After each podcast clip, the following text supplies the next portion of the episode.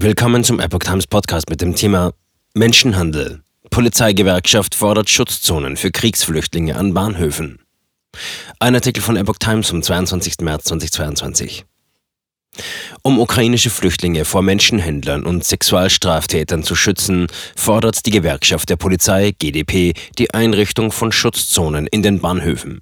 Der für die Bundespolizei zuständige GdP-Vorsitzende Andreas Roskopf sagte der Rheinischen Post, wir und die anderen Behörden müssen die Ersten sein, die eine Registrierung und eine Abklärung vornehmen.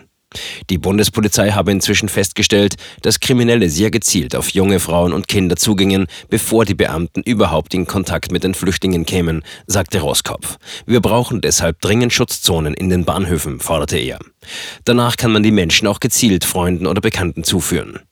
Die Bundespolizei sei mit der derzeitigen Situation ausgelastet, sagte der GdP-Chef. Derzeit seien an den Bahnhöfen, an denen die Flüchtlinge ankämen, 650 Beamte mehr als üblich im Einsatz. Bundesinnenministerin Nancy Faeser hatte am Wochenende eine hohe Polizeipräsenz auf Bahnhöfen angekündigt, um Ukrainerinnen vor Übergriffen von Menschenhändlern und Sexualstraftätern zu schützen. Auch die europäische Polizeibehörde Europol warnte vor Menschenhändlern.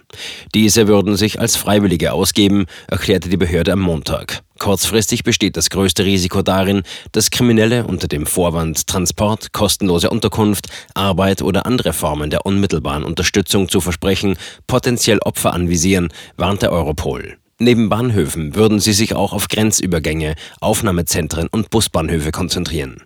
Zudem tummelten sie sich in freiwilligen Gruppen im Netz. Seit Kriegsbeginn sind laut Angaben der UNO rund 3,5 Millionen Menschen aus der Ukraine geflüchtet. Die meisten davon sind Frauen und Minderjährige.